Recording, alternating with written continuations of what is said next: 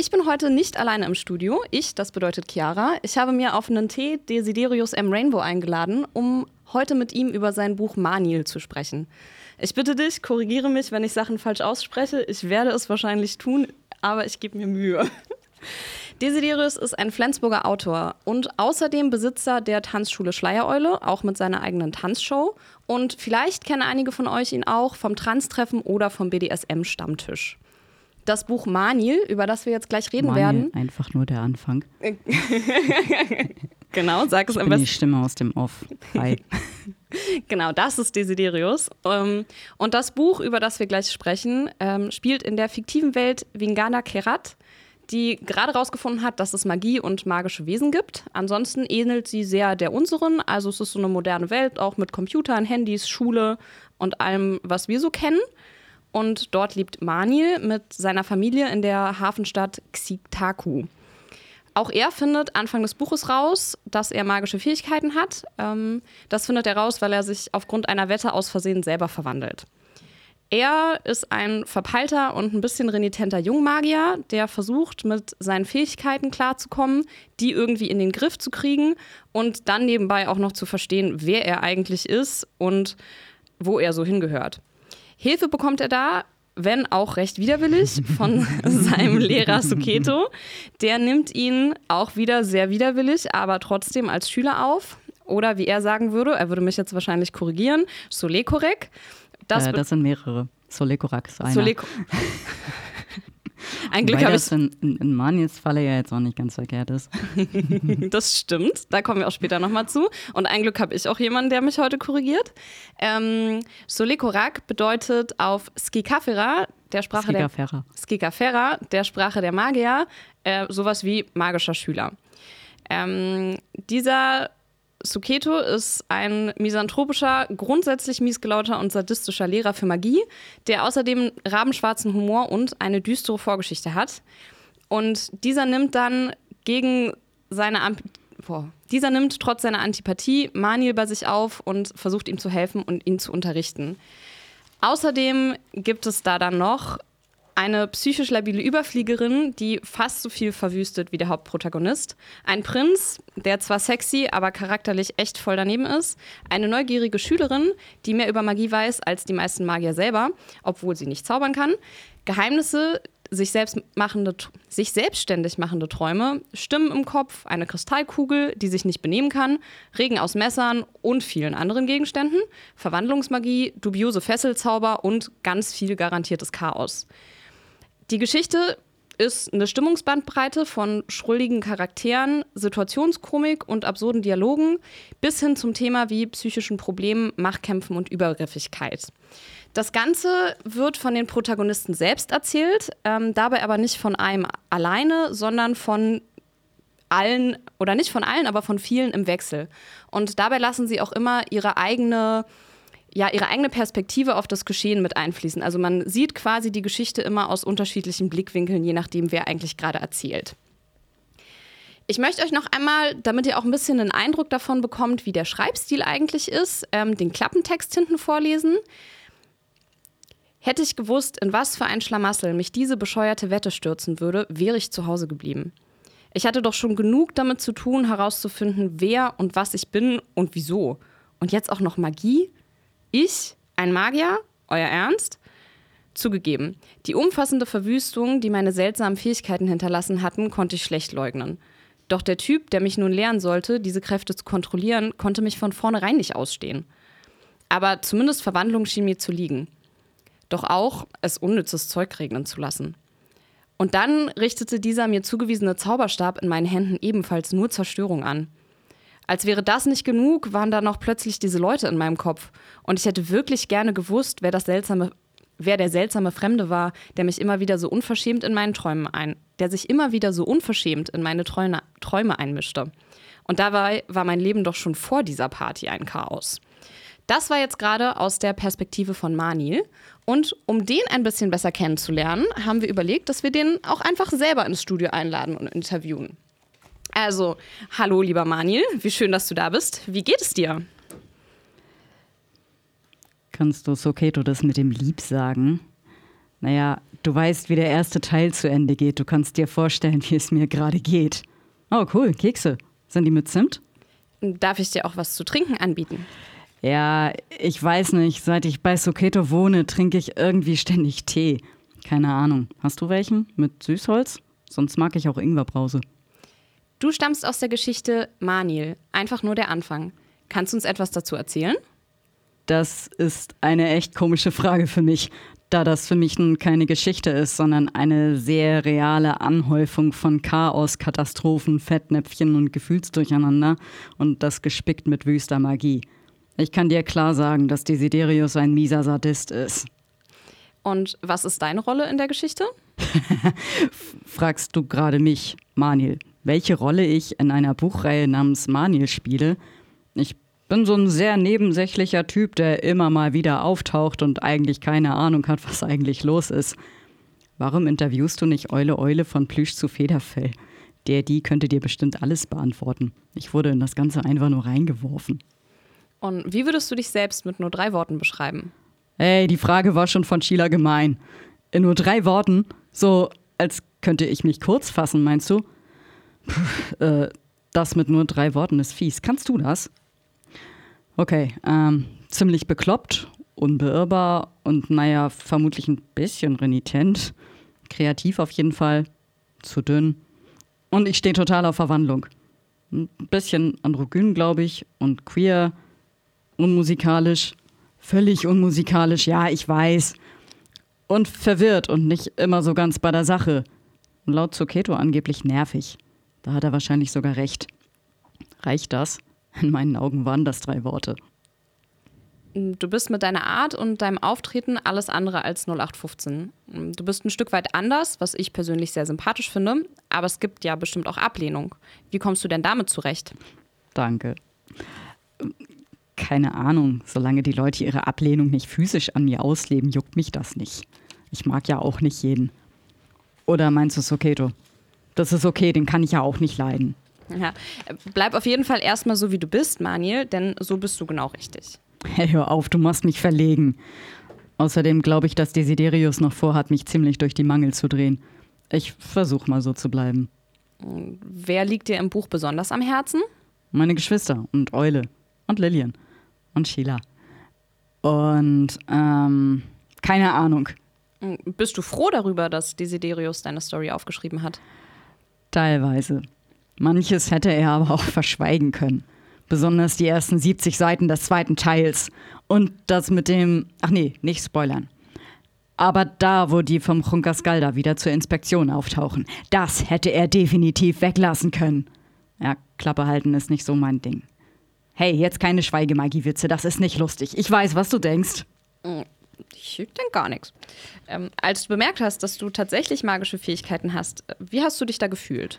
Ich hab's doch anfangs gar nicht kapiert. Und dann habe ich erstmal Panik gekriegt. Außerdem war da ja auch noch plötzlich Dominik in meinem Kopf. Das hat mich richtig verwirrt.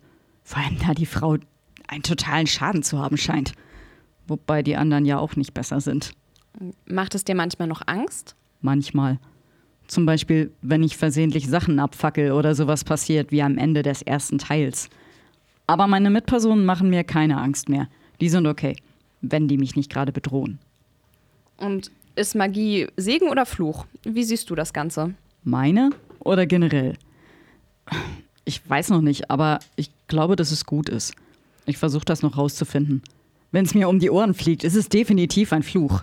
Und was ist für dich bisher das Schönste an der Magie? Verwandlungsmagie. Und dass ich das Gefühl habe zu wissen, wo ich hingehöre und vielleicht sogar rausfinde, wer ich bin und sein will oder kann oder, oder so. Und das Negativste? Soketo. Und was können wir noch von dir erwarten? Das wüsste ich auch gerne. Du weißt doch, Zukunftsdeutung ist nicht gerade meine Stärke. Vielleicht solltest du Soketo fragen, der scheint da eine klarere Einschätzung zu haben und an mich zu glauben. Oder frag Desiderius. Der hinterhältige Dreckskerl weiß alles. Möchtest du noch irgendwas loswerden? Ja, Soketo. Aber das kann ich wohl knicken. Lieber Manil, vielen Dank, dass du dir die Zeit genommen hast. Ich freue mich auf jeden Fall sehr, dass du hier warst und werde jetzt gleich überleiten. Wir haben nämlich auch Suketo eingeladen, um ihn nicht die gleichen, aber auch ein paar Fragen zu stellen. Also, welch hoher Besuch in unserem bescheidenen Radio. Herzlich willkommen zu Keto. Darf ich Ihnen etwas zu trinken anbieten? Willst du mich verarschen? Ich bin nur hier, weil du gesagt hast, dass du Tee und Kekse hast. Und weil Sheila das hier für eine gute Idee hielt. Okay, wen haben Sie denn da mitgebracht? Ich hoffe mal, dass ich nicht aufgefressen werde. Das ist Putzi. Und ja, ich erlaube ihm, dich zu fressen, wenn du nicht aufhörst, mich zu siezen. Da sind wir etwas gereizt, was? Du stammst ja aus der Geschichte Maniel, einfach nur der Anfang. Welche Rolle spielst du in dem Buch? Was ist das für eine Frage? Ich bin der Hauptprotagonist, der, dessen Nerven von dem Namensgeber dieser Reihe Stück für Stück zerlegt werden. Vor einem Jahr waren da noch deutlich weniger graue Haare auf meinem Kopf. Böse Zungen würden behaupten, dass du recht exzentrisch sein kannst. Was sagst du dazu? Exzentrisch. Kann. Das soll wohl ein Witz sein. Ich muss ja wohl sehr bitten. Ich bin mesanthropisch, völlig respektlos, enorm sadistisch, sehr nachtragend, echt gemein, hemmungslos rachsüchtig und extrem arrogant.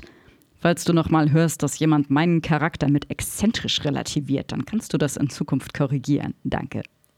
Na, dem stimme ich mal so zu. Wie würdest du dich denn selbst mit eigenen Worten beschreiben? Habe ich doch gerade in aller Ausführlichkeit getan. Ungeduldig kannst du noch hinzufügen. Und zumindest mit Leuten, die ich nicht aus irgendwelchen Gründen bei mir wohnen lasse. Du bist ein mächtiger Magier. Was bedeutet dir das? Jetzt wirst du aber persönlich. Aber es bedeutet, dass ich mich daneben benehmen und Leute terrorisieren kann, wie es mir beliebt. Und es gibt maximal eine Handvoll von Leuten, die etwas dagegen unternehmen könnten, dass ich Dinge tue, die ich gerne tue. Was schätzt du besonders an der Magie? Ich habe mich mit Desiderius, dem Desiderius, der für das Buch verantwortlich ist, geeinigt, nicht zu spoilern. Was ich also an meiner Magie ganz besonders schätze, werde ich hier nicht ausführen. Dafür musst du auf Manil keine Leinenpflicht in Kaduratka warten. Aber Telekinese schätze ich sehr. Und nun, ich bin ein Mentalmagier. Du unterrichtest auch begabte Schüler. Wie kann man sich deinen Unterricht vorstellen? Wen von den Pappnasen nennst du begabt? Abgesehen davon spricht man in Magierkreisen von Solekorek. Wie man sich meinen Unterricht vorstellen kann, hm, Sie lernen alles, was ich weiß und kann, und vor allem lernen sie speziell von mir, dass das Leben nur selten fair ist. Nun ja, nicht ganz alles, was ich weiß und kann, nur das, was legal ist. Und in Ausnahmefällen lassen wir das besser. Seit kurzem ist ja auch Manil ein Schüler von dir. Was denkst du über ihn? Soleil Gorak. Und ich hasse diesen kleinen Mistkerl. Ist das nicht völlig offensichtlich? Das Einzige, was ich an ihm mag, ist, dass er sich hervorragend triezen lässt und offenbar eine Menge einstecken kann. Das kommt mir zugegebenermaßen sehr entgegen. Glaubst du, dass er wirklich so viel Potenzial hat, wie vermutet wird? Mehr. Viel mehr. Und ich glaube das nicht, ich weiß das. Deshalb beabsichtige ich ihn auch nicht mehr herzugeben.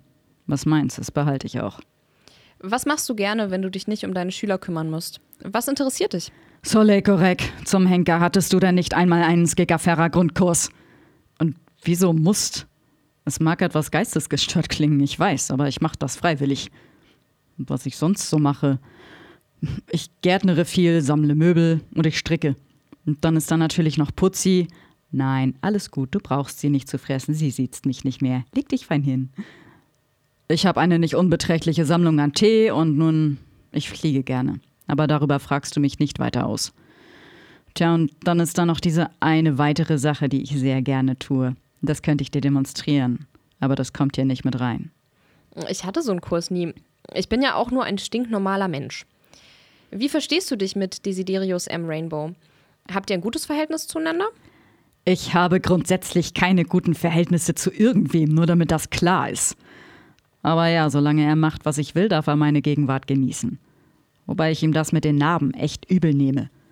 Aber vielleicht gesteht er sich ja irgendwann noch ein, dass deutlich mehr von ihm in mir steckt, als er zugibt. Das ist für alle anderen schließlich nicht zu übersehen. Auch wenn in seinem Namen M steht und nicht S.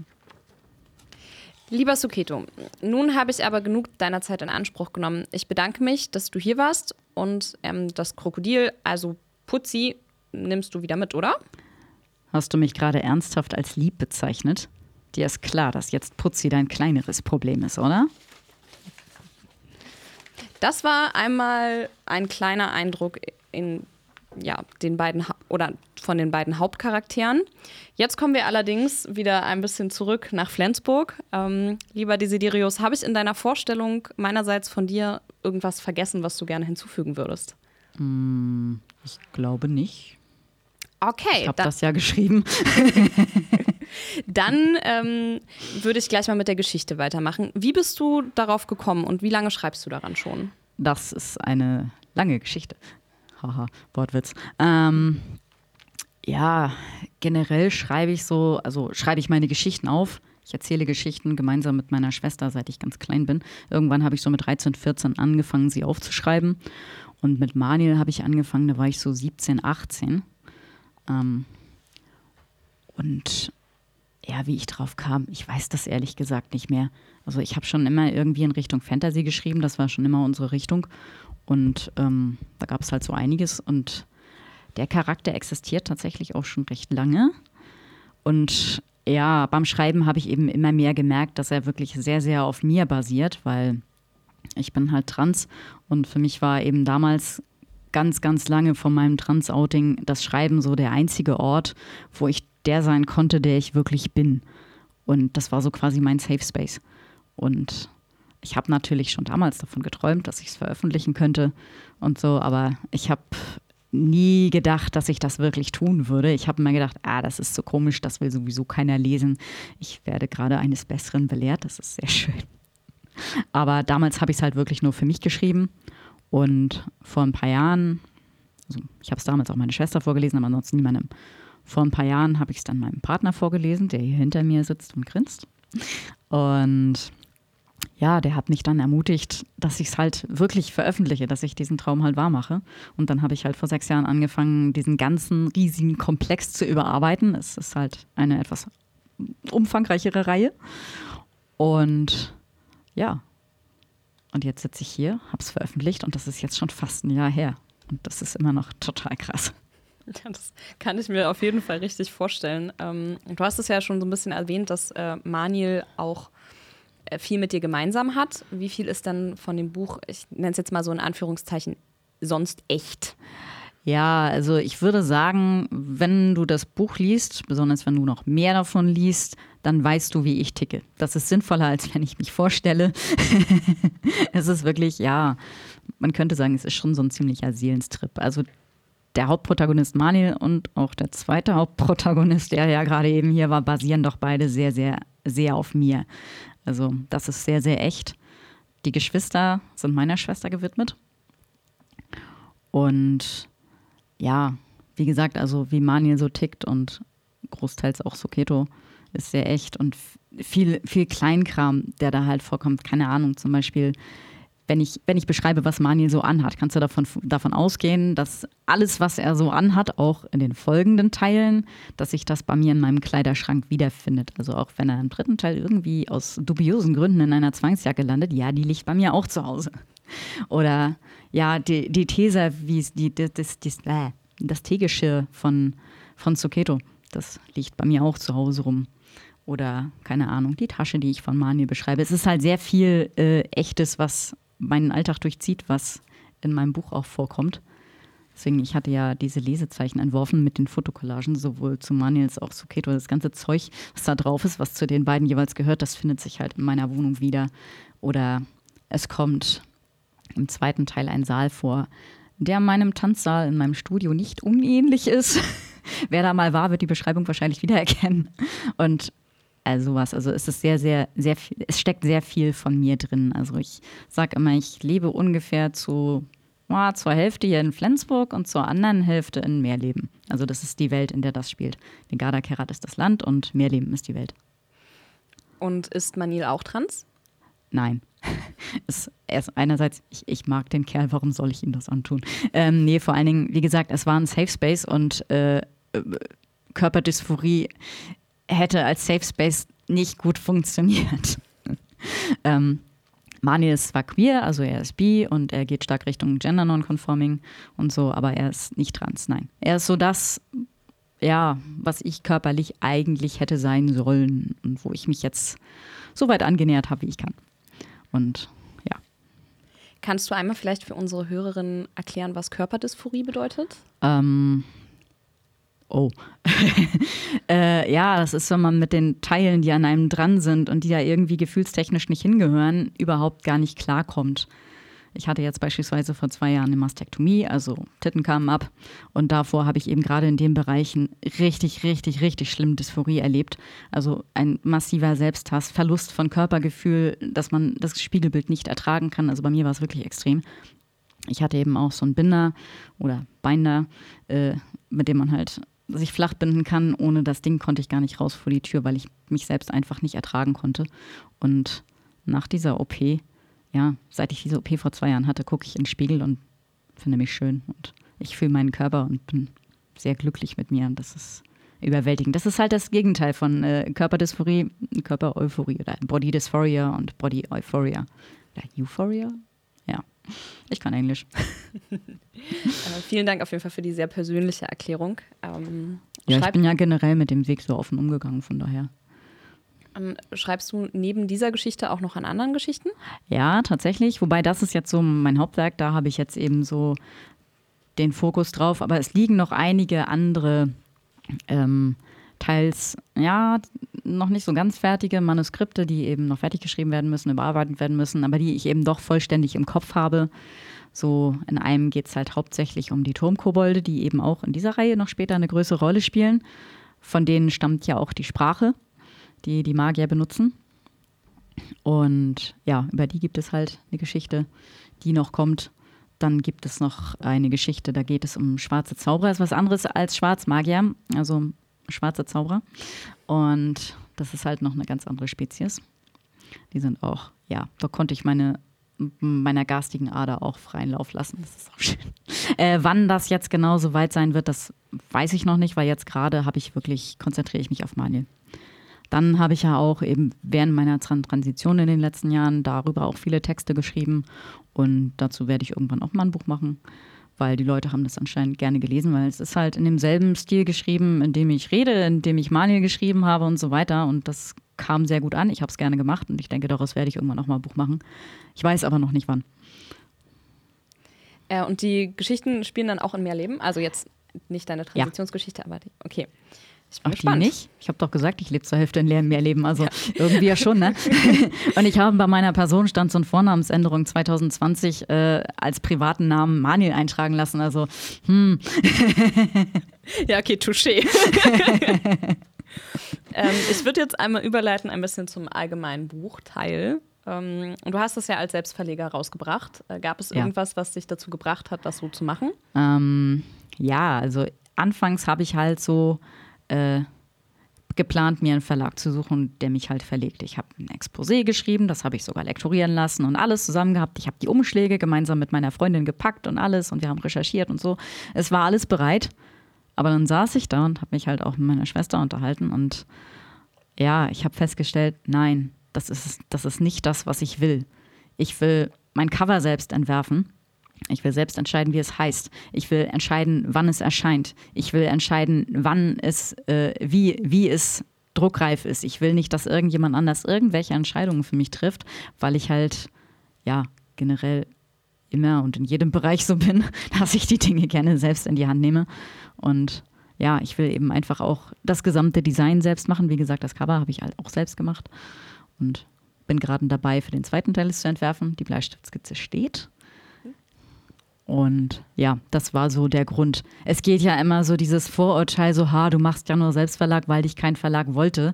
Ähm, das trifft auf die wenigsten zu. Die meisten haben viele andere Gründe, warum sie sich für einen Selbstverlag entscheiden. Das ist heutzutage ganz, ganz anders. Selbstverlag ist heute nichts Ungewöhnliches mehr. Und ja, die meisten haben eben diese Gründe, die ich gerade genannt habe, dass man die Dinge selbst in die Hand nehmen möchte. Und ja, deswegen war für mich die Entscheidung dann letztendlich doch eigentlich klar dass ich das so machen werde. Und ähm, steht man vor besonderen Herausforderungen auch, wenn man sich jetzt entscheidet, das Klar. als, also glaube ich. Aber ähm, genau, welche wären das denn, wenn ich mich jetzt entscheide, okay, ich. Äh ja, wie gesagt, du machst alles selbst. Du musst dich selbst um äh, darum kümmern, dass es ja äh, korrigiert wird, lektoriert wird. Du musst dich um das Cover selbst kümmern. Du musst dich um das gesamte Marketing selbst kümmern, um Lesungen. Du hast halt keinen keinen Verlag im Hintergrund, sondern du musst alles selbst machen. Und da musst du dich eben auch noch, womit ich völlig überfordert war und von Herzen dankbar war, meine Schwester zu haben, die sich da durchgegraben hat und mich unterstützt hat, die übrigens auch selber schreibt. Und ja, den Upload, sich mit dieser Seite, mit, der ganzen, mit dem ganzen technischen Aspekt auseinanderzusetzen, das ist nicht meine Welt und ich bin sehr dankbar, dass ich da Unterstützung habe. Äh, hat deine Schwester auch schon mal was veröffentlicht? Ähm, noch nicht, aber es kommt. Okay. So, Veröffentlichungsdaten stehen noch nicht fest. Sie hat halt sehr, sehr viel um die Ohren, von daher. Aber es kommt und ihr dürft gespannt sein. Ja, wir drücken auf jeden Fall die Daumen. Ähm, jetzt noch einmal, einmal zurück zu deinem Buch. Das heißt ja schon einfach nur der Anfang. Ähm, wie viele Teile hast du denn noch in Planung? Äh, das ist sehr schwer zu sagen. So anhand der Stichwortsituation aktuell würde ich sagen, dass es auf jeden Fall zwölf bis 14 werden. Ja, es sind ja viele, viele Handlungsstränge, vieles, was angerissen ist, vieles, was. Und dadurch, dass ich eben von den, von den Charakteren aus erzähle, ist es natürlich noch sehr viel intensiver, als wenn ich nur die Handlung beschreiben würde. Und ja, ich schreibe schon sehr, sehr lange dran. Und ähm, ist die Geschichte fertig? Also nicht fertig geschrieben, aber quasi in deinem Kopf fertig? In meinem Kopf ist sie so, also die Haupthandlungsstränge. Es passiert nicht selten, dass äh, Charaktere auftauchen, mit denen ich nicht gerechnet habe oder äh, die Protagonisten Dinge tun, wo ich gar nicht dachte, dass sie das tun würden. Und dann plötzlich sich noch was anderes ergibt und manchmal aus Szenen, wo ich dachte, dass es eine Nebenszene was Größeres wird und so, das passiert natürlich. Aber so der Haupt, die Haupthandlungsstränge, das so der rote Faden, der steht auf jeden Fall, klar. Dadurch, dass es ja eben auch Vorgeschichte gibt und es etwas komplexer ist, muss ich den natürlich haben. Also ich habe einen klaren Plan. Ähm, es ist halt jetzt auch so, wie gesagt, also der erste Teil ist fertig, den habe ich vor einem knappen Jahr veröffentlicht. Der zweite Teil, der erlebt gerade seine erste Runde mit meinen Korrekturlesern. Ähm, und das Cover ist in Arbeit. Der kommt nächstes Jahr am 1. November raus. Also 1. November 2024 gibt es Manuel keine Leinenpflicht in Katoratka. Ähm, äh, so, ich schreibe mal, übrigens, ich schreibe meine Rohfassung bisher, bis letzte Woche, alles per Hand. Es existieren fünf Teile Rohfassung, per Hand geschrieben. Das sind 2647 Seiten. Und Letztes Jahr bin ich, äh, letztes Jahr, äh, letzte Woche bin ich auf Tablet umgestiegen, weil es geht einfach schneller. Du hast halt diesen Abtipp-Prozess nicht. Ähm, ja, letzte Woche habe ich mit dem sechsten Teil angefangen. Oh, krass. Also herzlichen Glückwunsch erstmal. Dankeschön. Ähm, und auch cool, dass irgendwie schon das nächste Buch so in den Startlöchern steht. Ja, auf jeden das Fall. Also ich habe, wie gesagt, ich habe einen Plan. Der dritte Teil hat im Augenblick sogar schon einen Arbeitstitel. Ich bin mir noch nicht zu hundertprozentig sicher, aber ich sage das sehr oft. Deswegen habe ich das Gefühl, der wird wahrscheinlich so heißen. Darf man dich danach fragen oder ist der noch geheim? Äh, nein. das war ein Versuch wert. Aber es könnte irgendwas mit neuen Jacken sein. Das, aber genau sage ich es nicht. Alles gut. Wenn das nicht schon der Titel ist, wer weiß. Ist ja nicht so, dass mir aufgefallen wäre, dass du nicht auf Cliffhanger stehst oder so. Nein, das, ich doch nicht. Nee. Ich mache sowas nicht. Ich finde Cliffhanger absolut moralisch verwerflich. Sowas tut man nicht. Mhm, ja, ja. äh, ich tue das nur. Ich tue das nur aus dem einen Grund, es ist die Rache an allen Menschen, die Cliffhanger in Büchern oder Serien machen. Ich hasse das, es ist furchtbar. Und ich stelle mir auch nicht vor, wie Leser dann am Ende meiner Bücher sitzen und nicht beschimpfen oder so. Nein. Nein, nein, ich doch nicht. In einer Rezension hat eine Leserin geschrieben, die mir tatsächlich auch fünf, fünf Sterne gegeben hat und total begeistert war, aber sie schrieb trotzdem, ich solle mich geohrfeigt fühlen für das Ende. Ich dachte auch, okay, für das Ende vom zweiten Teil schlagt ihr mich dann zusammen. aber vielleicht mag ich das ja, hey. da, da, kommen wir gleich auf jeden Fall noch mal ein bisschen zu. Ähm, Vielleicht. Also hm. nicht, dass wir hier Leute im Studio verprügeln, bitte versteht uns nicht falsch. ähm, aber das Buch hat ja schon auch so ein paar Themen und so ein paar Einschläge. Sonst würde ich die Frage einfach einmal vorziehen. Ähm, es hat so leichte BDSM-Einschläge. Wird es doller? Was hat es damit so auf sich? Ähm, ja, also zuerst einmal ist es halt nicht so das, was man sich so klassisch darunter vorstellt, was die Leute sofort im Kopf haben, wenn sie hören, da ist BDSM drin. Nein. Ähm, es kommt ja bisher aus ohne Romantik und Erotik. Es, es, sind halt mehr so Aspekte, die halt drin auftauchen, so wie Machtgefälle. Das Thema fasziniert mich halt viel. Ich kann Geschichten nicht ohne schreiben.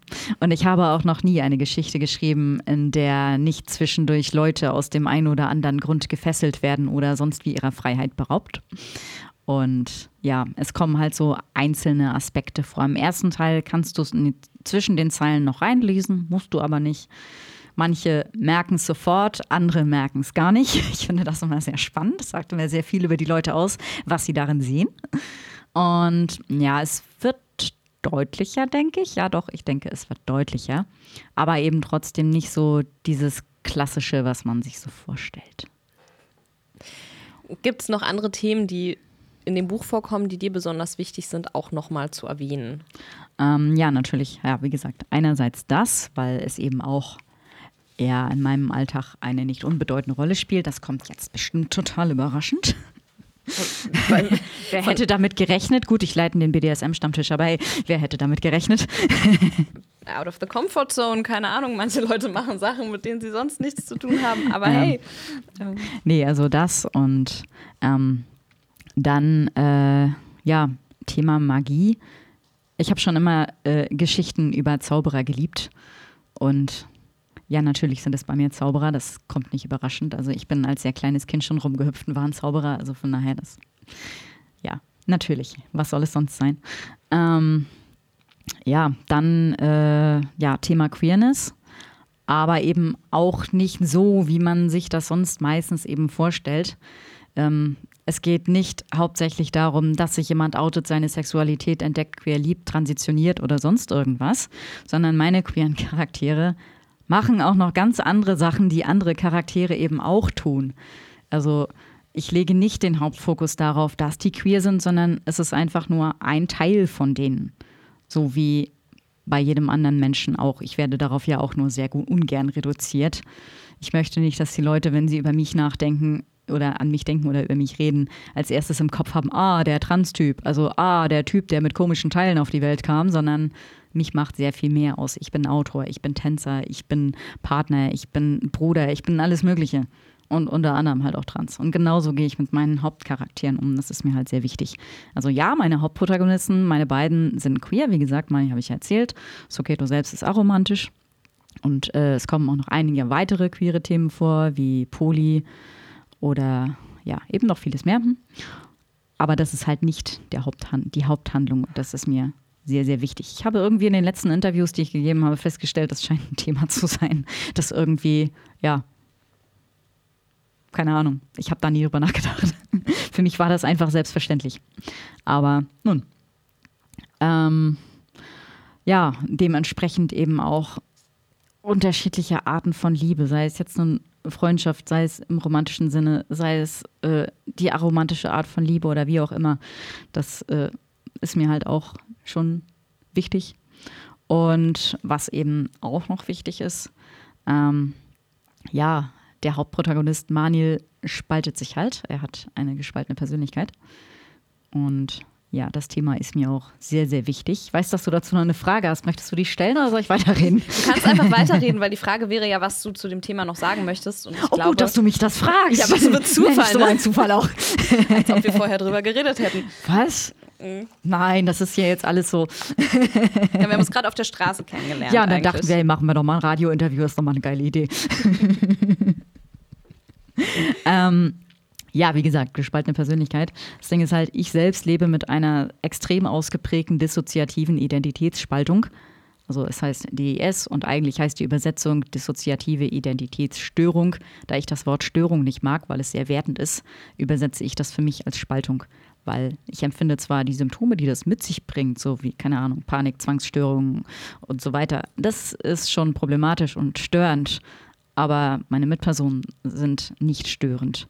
Deshalb bezeichne ich es für mich als dissoziative Identitätsspaltung. Das ist mir immer sehr wichtig, weil ich bin keine Krankheit. Meine Art zu existieren ist keine Krankheit. Die Symptome, die das mit sich bringt und die Komplikationen, ja, das stört und das wäre ich gerne los, aber meine Mitperson und ich, wir sind halt ein Team und wir haben uns gerettet. Von daher wollte ich halt gerne über das Thema schreiben, ohne halt die dazugehörigen Traumata auszugraben, sondern auf Fantasy-Art verpackt. Deshalb ähm, passiert es in meiner Welt bei Magiern, die eine Affinität zu Verwandlungsmagie haben, dass sie ab und an mal die, die Leute die, in die sie sich verwandeln oder auch vielleicht mal die Tiere, wer weiß, oder worin auch immer sie sich noch so verwandeln, als eigenständige Charaktere abspalten. Das passiert halt.